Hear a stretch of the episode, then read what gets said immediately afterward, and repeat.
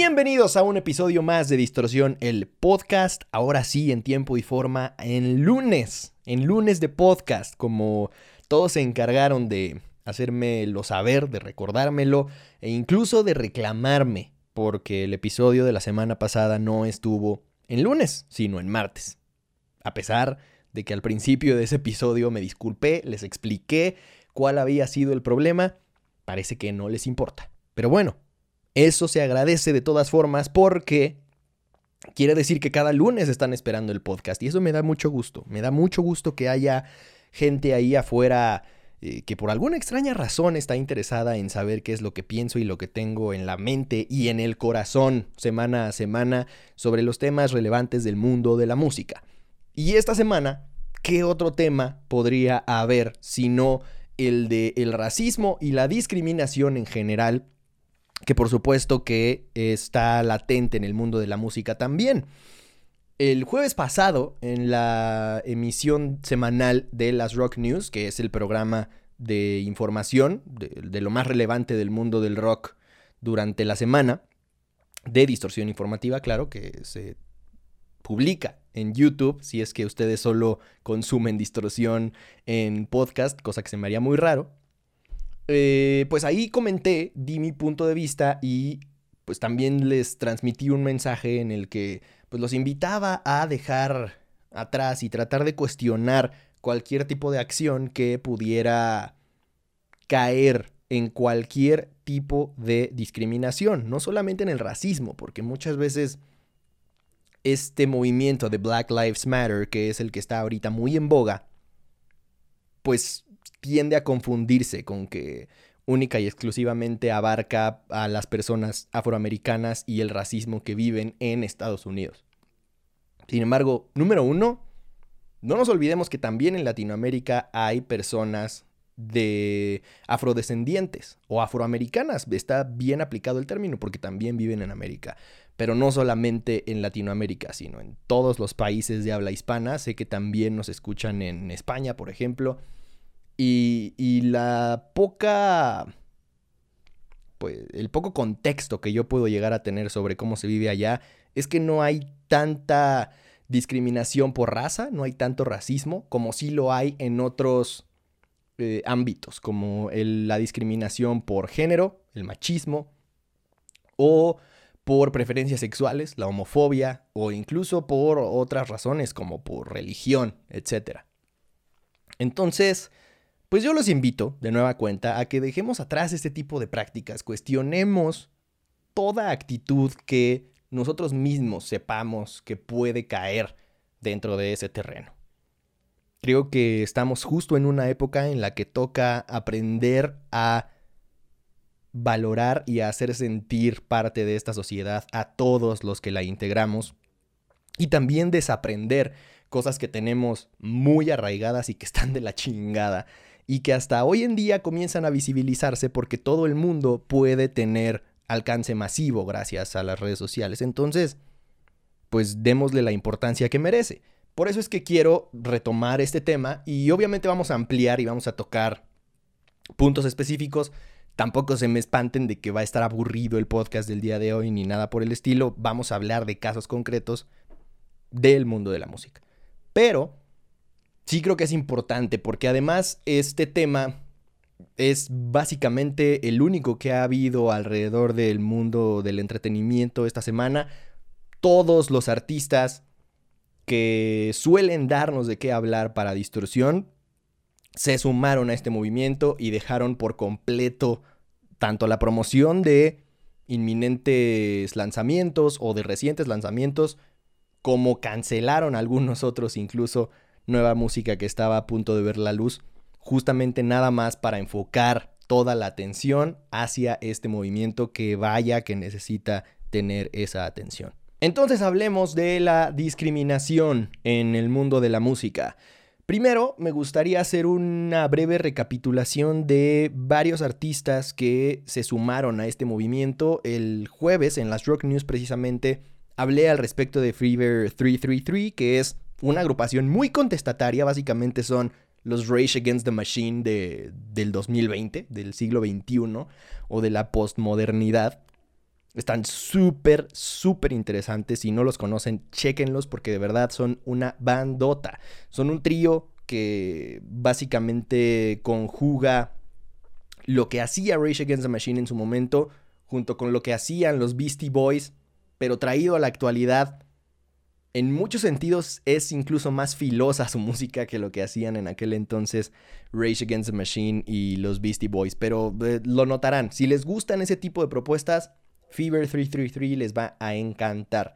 Y bueno, hicieron una transmisión en vivo en la que hablaban pues justo de visibilizar ese tipo de problemas. Y una de las cosas que se me quedó muy clavadas es que en uno de los speeches que se aventó eh, Jason Allen Butler, que es el cantante de la banda, dijo que si lo que el mundo, o en este caso la industria de la música, quería de la comunidad afroamericana, era su talento, pero no quería que estuvieran como en, la portada, por así decirlo, no querían pues darles lo que se merecían a cambio de ese talento. Entonces lo que estaban pidiéndoles era que aceptaran términos dignos de una nueva forma de esclavitud. Y esto es algo que en un primer momento me impactó mucho cuando lo escuché de, de Jason Allen, pero después investigando más al respecto, resulta que es un tema que ha sido muy recurrente a lo largo de los años de parte de distintos artistas. Por ejemplo, Tyler the Creator, eh, recientemente cuando el, el año pasado aceptó su Grammy, su premio Grammy, dijo que el que se premiara a la música que él representa como música urbana, entre comillas, a él le parecía una forma políticamente correcta de utilizar la palabra con N que sabemos que no es realmente el equivalente a decir negro. Realmente decir negro no tiene por sí solo una connotación negativa en español, porque no es el significado de la N-word en inglés. Porque una cosa es decir black en inglés y otra cosa es decir esa palabra que sin duda es despectiva, ¿no?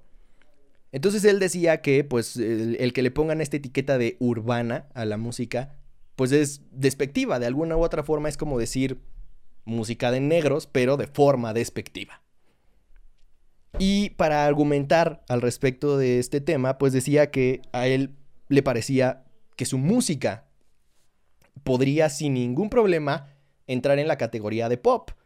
Y esto es algo que se ha repetido mucho a lo largo de la historia y yo no lo sabía para pues darle un poco más de revuelo a las declaraciones de Tyler the Creator, que por cierto las pronunció justo después de recibir su premio Grammy, tras bambalinas en la en plena premiación, cuando lo entrevistaron él dijo esto al respecto, ¿no? Y para darle más vuelo, Billie Eilish salió esta semana a decir que estaba completamente de acuerdo con las declaraciones de Tyler. Y dijo que a ella tampoco le parecía, porque sin duda había una vara distinta para medir de acuerdo a la raza que tuviera cada artista. El más claro ejemplo es que Tyler the Creator y Billie Eilish comparten muchos elementos musicalmente hablando. Su música es muy similar en distintos aspectos y sin embargo a Billie se le cataloga como pop mientras que a Tyler se le cataloga como música urbana. Entonces, a pesar de que nosotros en Latinoamérica estamos muy acostumbrados a que la etiqueta de música urbana es algo aceptable, entre comillas, porque siempre hay alguien a quien no le parece. En este caso, por ejemplo, J Balvin se ha pronunciado mucho al respecto de que no le gusta que se utilice la palabra urbana o la etiqueta de música urbana, pero por razones completamente distintas. Él se refiere más a que, pues quiere que le digan a las cosas por su nombre y que le parece que el ponerle música urbana es una forma de censurar, entre comillas, la palabra reggaetón porque les parece más vendible el concepto de que es música urbana en lugar de que sea reggaetón, porque el reggaetón de alguna u otra forma parece tener una connotación negativa por sí sola. Entonces que a la industria le gusta vender más la palabra urbana, porque suena más pro, ¿no? Y él se ha quejado al respecto de eso. Pero no tiene absolutamente nada que ver esa queja con lo que, lo que dicen en la industria anglo que es pues una cuestión completamente seria y, pues que tiene un alcance mucho mayor, ¿no? Cuando, cuando se desenvuelve en un contexto racista como el que estamos viviendo hoy en día. Pues resulta que Billy dijo que, eh, por supuesto, en la misma premiación, ella estaba nominada en las categorías de pop. Mientras que, pues, Tyler podría estar sin ningún problema en esas mismas categorías. Él ganó dentro del mundo urbano, ¿no? Y, y, lo mismo dijo con otros ejemplos de artistas que de entrada a ella le cagan las etiquetas, pero que por ejemplo Lizzo estaba nominada a Mejor Artista RB y que ella es mucho más pop que la misma Billie Eilish. Entonces, que le parecía una cuestión, pues que sin duda tiene alcances racistas. Y metiéndome un poco más a indagar en este, en este tema que, insisto, parece ser que es muy ajeno a nosotros, ¿no? Resulta que encontré un artículo de la revista Rolling Stone en donde hablan varios representantes de la industria de la música, varios managers, varios agentes de relaciones públicas, varios cazatalentos de la industria de la música y varios ejecutivos de disqueras importantes, obviamente algunos de manera anónima, pero lo que dicen es que la industria de la música, anglo al menos, está fundada en racismo y que pues para cambiarla se necesitan hacer mucho más que donaciones. Donaciones que, por ejemplo, fueron el mayor esfuerzo que vimos esta semana de parte de la industria de la música. Y otra de las cosas que decía Jason Allen Butler de Fever 333 es que eh, es el momento en el que la industria tiene que dar un paso hacia adelante y de verdad pronunciarse y de verdad hacer algo por el cambio del mundo de la música, ¿no? Pero este artículo me parece que es crucial para entender qué es lo que, lo que están viviendo artistas como ellos, ¿no? Y no solamente, insisto, personas que son de la comunidad afroamericana, porque lo que más me gustó de Jason Allen Butler fue que él sí incluyó a otros grupos que pues son minorías y que son víctimas de racismo, incluyendo cuestiones religiosas como los musulmanes o los árabes, por ejemplo, en general, yo sé que no todos los árabes son musulmanes, así como no todos los eh, indios son hindús. Pero sí que tiene que ver con discriminación de este tipo, incluyendo a los latinos. Entonces, este tipo de medidas, de alguna u otra forma, lo que dice el artículo de Rolling Stone es que son parte de las disqueras más grandes del mundo. Y que los miembros de la mesa directiva de cada disquera, en su mayoría, son hombres blancos básicamente lo mismo que sucede en Hollywood.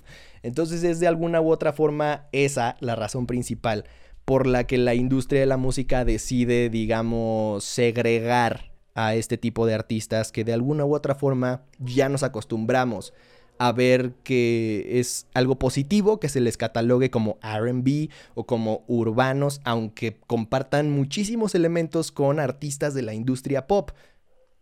Y esto no sucedió de la noche a la mañana, fue precisamente porque los artistas que la industria catalogó como urbanos fueron los que llegaron a lo más alto de los charts del mundo y de alguna u otra forma dictaron ellos la agenda. Ellos dictaron la música que se iba a hacer en los años por venir. Y entonces aparecieron artistas como Billie Eilish o algunos otros que eran estrellas pop tradicionales comenzaron a adoptar estas tendencias del hip hop, del RB, del soul y por supuesto del reggaetón, ¿no? O del urbano latino, entre comillas. Entonces, este artículo me parece muy, muy interesante porque tiene, insisto, declaraciones de varias personalidades de este mundo y todos están completamente de acuerdo en que hay un racismo sistemático en la estructura de las disqueras. Otra razón por la que las disqueras, en mi opinión, tienen los días contados. Porque cada vez se visibilizan más problemas de los que la industria de la música es víctima por culpa de las disqueras, de, la existencia misma de las disqueras. Entonces, por ejemplo, hay alguna en la que un AR, que es uno, un representante de, de, una disquera mayor o de una major label, en la que dice que si aceptas un acuerdo con una disquera es básicamente el peor negocio que puedes hacer porque estás renunciando automáticamente a los derechos de tu música. Entonces, él lo equipara con cuando pides un préstamo al banco, tarde o temprano, sin importar los intereses que te cobre el banco, por altos que sean, tarde o temprano puedes terminar de pagar ese préstamo. Y al menos lo que dice él es que cuando terminas de pagar ese préstamo, la casa es tuya. Por lo menos. Te endeudaste, terminaste pagando más de lo que te prestaron, pero la casa puede ser tuya si terminas de pagarlo. En cambio, en la industria de la música, cuando firmas un contrato con una disquera, estás cediendo los derechos de algo que jamás va a volver a ser tuyo. Y en este caso, es básicamente la materia prima que mantiene viva a la industria de la música. Es la gasolina. Es el motor. Sin la música, por supuesto que no habría industria. Y las disqueras cada vez fungen más como un parásito, como una sanguijuela, en lugar de como un verdadero eslabón importante que juegue un papel crucial en la industria. Entonces, les voy a dejar el link de este artículo en la sección de los comentarios de YouTube y para quienes escuchen en Spotify, en Google Podcast, donde estoy muy contento de anunciar que ya está distorsión el podcast, o en Apple Podcast, les voy a dejar el link en mis redes sociales, arroba soy Alexis Castro, ahí lo van a encontrar, para que lo chequen y lo lean completito. Está bastante largo, pero tiene cosas muy interesantes. Y bueno, hablando de precisamente este movimiento que tomó mucho, mucho auge la semana pasada, hubo varios movimientos alrededor del mundo de la música y no solamente este stream que les digo de, Fever 333, sino también, por ejemplo, Palais Royal tuvo su propia transmisión en vivo el domingo pasado, apenas ayer, en donde recaudaron fondos también. Insisto, a mí me parecía que era como la mejor iniciativa del mundo el recaudar fondos, pero después de leer este artículo, la perspectiva cambia por completo porque te das cuenta de que eso no va a solucionar mucho. Es una excelente idea en cuanto a intención, pero realmente nada va a cambiar hasta que la industria de verdad se sacuda. Y yo creo que lo que he platicado u opinado en episodios anteriores, que es el que comienzan a jugar un papel muy importante, protagónico, nuevos actores, llámese Spotify o Apple Music o Deezer o cualquier plataforma de streaming, como lo están haciendo ya desde ahorita, eso sí puede de verdad sacudir el ecosistema y de verdad les puede quitar poder a las disqueras y en ese momento las major labels, entre comillas, pues perderían mucho más poder del que ya han perdido y de verdad ahí sí se verían forzados a, que sangre nueva sea la que comience a administrar los acuerdos, los negocios y todo lo que se discute en un escritorio del mundo de la música. Y bueno, además de Palais Royal, hubo otras noticias relacionadas con este tema. Por ejemplo, Bring Me the Horizon estaba a punto de lanzar esta semana, el 10 de junio, su nuevo sencillo, Parasite Eve, y lo cancelaron anunciaron que no lo van a lanzar en la fecha que estaba estipulada, básicamente por la misma razón que mencionaba hace unos minutos de quitarle exposición o de quitarle el foco a este tema que por ahora es lo más importante para la mayoría de los artistas. Y, es, es importante ponerse a pensar en lo que puede pasar si es que la industria de la música se une como se están uniendo en este momento por un tema tan importante. Porque básicamente, de nueva cuenta, están quitando lo que hace que la industria de la música exista. ¿Qué es la música? En el momento en el que los artistas quieran dejar de producir su arte, en ese momento se acaba todo. Y me da mucho gusto que un movimiento así haya permitido que la industria en sí, los que están hasta arriba, los ejecutivos, los de cuello blanco, se den cuenta de que sin los artistas, sin los que producen el arte, nada, nada puede suceder. Y que en el momento en el que ellos decidan unirse para parar todo, en ese momento los de arriba se quedan sin trabajo y sin nada que hacer, literalmente. Entonces, a pesar de que me encabrona, porque yo ya quería escuchar lo nuevo de Bring Me the Horizon, sí es una, una buena medida, en mi opinión, el que demuestren quién tiene el poder. Porque así es. disquera A, B o C, llámenle como quieran, pero los que tienen el verdadero poder son los creativos y en el momento en el que ellos decidan dejar de producir para probar un punto, todo se tiene que detener. No van a salir los ejecutivos de las disqueras a producir su propia música para que entonces haya algo que mostrar. Y si deciden hacerlo, pues seguro que será mal visto, ¿no? Seguro que sí hay productos que son completamente producidos por la industria y que de alguna u otra forma tienen ciertos compromisos que no van a permitirles el protestar, ¿no? Pero, pero a mí me parece un buen comienzo. No creo que realmente todo vaya a cambiar en, en la actualidad, ni con este movimiento, ni con un hashtag. Pero sí creo que es un gran, gran acierto el que artistas que no han vivido y que no han sufrido este tipo de racismo se sumen y que visibilicen y que se hable al respecto de este tema. Por ejemplo, algo que no tiene que ver con el mundo de la música, pero que sí demuestra que hay mucha gente que por desconocimiento no entiende bien qué pedo, es lo que pasó también esta semana con el quarterback de los Saints de Nueva Orleans. Drew Brees, uno de los mejores quarterbacks de la historia de la NFL, sin lugar a dudas. Y, y él comentó que nunca va a estar de acuerdo en que se le falte al respeto a su bandera ni a su himno nacional, ¿no? Haciendo referencia a que, por si no lo sabían, Colin Kaepernick, otro quarterback de la NFL, que es exjugador de los 49ers de San Francisco, comenzó una tendencia de hincarse durante el himno nacional al principio de los partidos, para protestar precisamente por este tema que ahora se está visibilizando. Y a resumidas cuentas, la NFL, después de que terminó el contrato de este jugador con su equipo, lo borró del mapa. No, no, número uno, no lo renovaron, no lo renovó su equipo. Hay quien dice que él no quiso firmar, pero la realidad es que de alguna u otra forma lo, lo aislaron lo suficiente como para que ya no tuviera para dónde hacerse. Entonces se quedó sin equipo, nadie más quiso firmarlo y tuvo que retirarse firmó una campaña millonaria con Nike para precisamente darle más visibilidad a este tema y, pues seguir el legado que ya había iniciado. Pero básicamente pues se sacrificó, sacrificó su carrera para, para, morirse con su mensaje. Y, y, le preguntaron a Drew Brees al respecto de este tema y él contestó eso, que nunca va a estar de acuerdo en que se le falte el respeto a su bandera ni a su himno. Y varios compañeros de su propio equipo le contestaron que era una respuesta muy tonta, muy sin fundamentos, porque él no entendía. Él no era parte de, de el racismo, no lo había vivido nunca en carne propia y el que no seas racista no es suficiente para hacer tu parte en esta lucha, ¿no?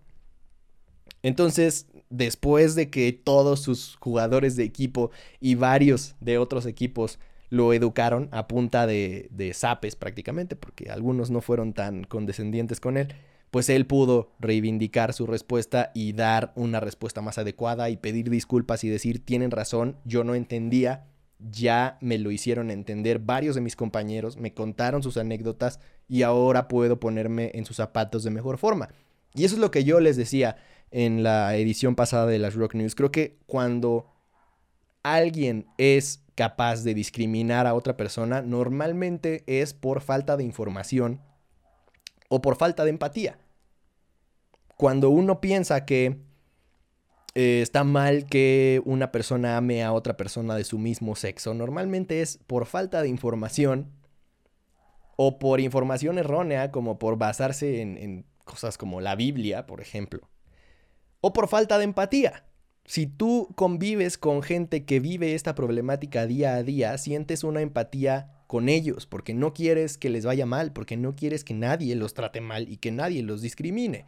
Y si nos tratamos de poner en los zapatos de las personas que de verdad están sufriendo esta problemática, insisto, no solo en los Estados Unidos, sino también en Latinoamérica, de racismo, de sexismo, de machismo, de homofobia o de cualquier tipo de discriminación, el mundo va a ser mejor porque cada uno de nosotros va a poder de verdad poner un granito de arena más allá de eh, contribuciones económicas o de recaudar fondos, sino de verdad de cambiar nuestra forma de pensar. Y eso fue lo que más me ha gustado de esta semana, de que se hable de este tema y de entender un poco mejor cómo Por mucho que algunos de estos artistas eh, anglo, negros, que hacen hip hop, que hacen RB, que son raperos o que hacen simple y sencillamente la música que les sale del corazón y del cerebro, por mucho que puedan ser millonarios, no quiere decir que de verdad estén cobrando lo mismo que cobran otros artistas, ni que tengan las mismas condiciones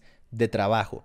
Y eso no se va a cambiar solo con recaudar fondos, porque ellos son los menos afectados. A final de cuentas, ellos ya la hicieron, ellos ya están en donde soñaban estar cuando empezaron sus carreras, pero hay muchas otras personas que no están teniendo parte eh, porcentual representativa dentro de la industria de la música. Y llámese ejecutivos, managers, representantes, eh, publirelacionistas, etcétera, etcétera. Todos ellos que también forman parte de la comunidad negra no tienen la misma participación en la toma de decisiones de la industria de la música y por eso es que pues de alguna u otra forma tenemos que enseñarnos a sentir más empatía por este tipo de protestas.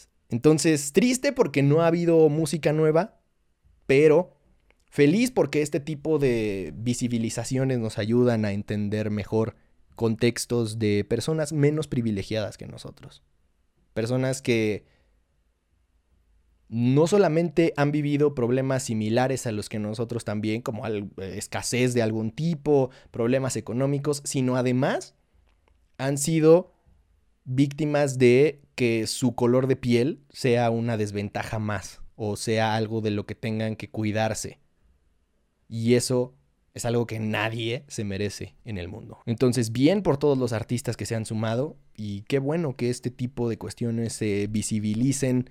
Ojalá que de verdad esto pueda llevarnos, que pueda ser un buen primer paso como para llevarnos a una mejor y más sana industria de la música y por supuesto, de forma general, a un mejor y más sano mundo. Y a la verga las disqueras. Ojalá que pronto se acabe ese mundo porque, miren, nada en contra de que de verdad quiera que las disqueras desaparezcan, ni mucho menos. O sea, no, tengo realmente eh, nada en contra de la figura de las disqueras por sí solas, pero realmente creo que necesita cambiar la industria. Y para que esto suceda, las disqueras tienen que ceder una gran parte de la porción que se están comiendo de forma injusta de la industria de la música.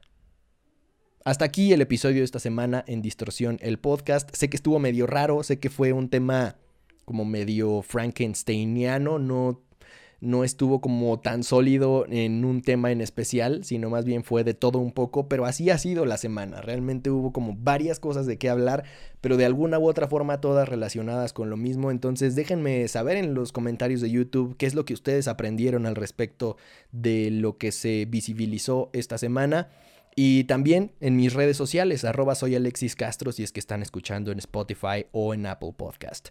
Por supuesto, les agradeceré infinitamente que compartan un screenshot de que están escuchando este podcast, porque el que compartan ayuda más de lo que se imaginan. Nos vemos la próxima semana, nos escuchamos la próxima semana con más de Distorsión el podcast y a lo largo de la misma con más de Distorsión. Con suerte, habrá música nueva. Les recuerdo que yo soy Alexis Castro, que el rock los acompañe.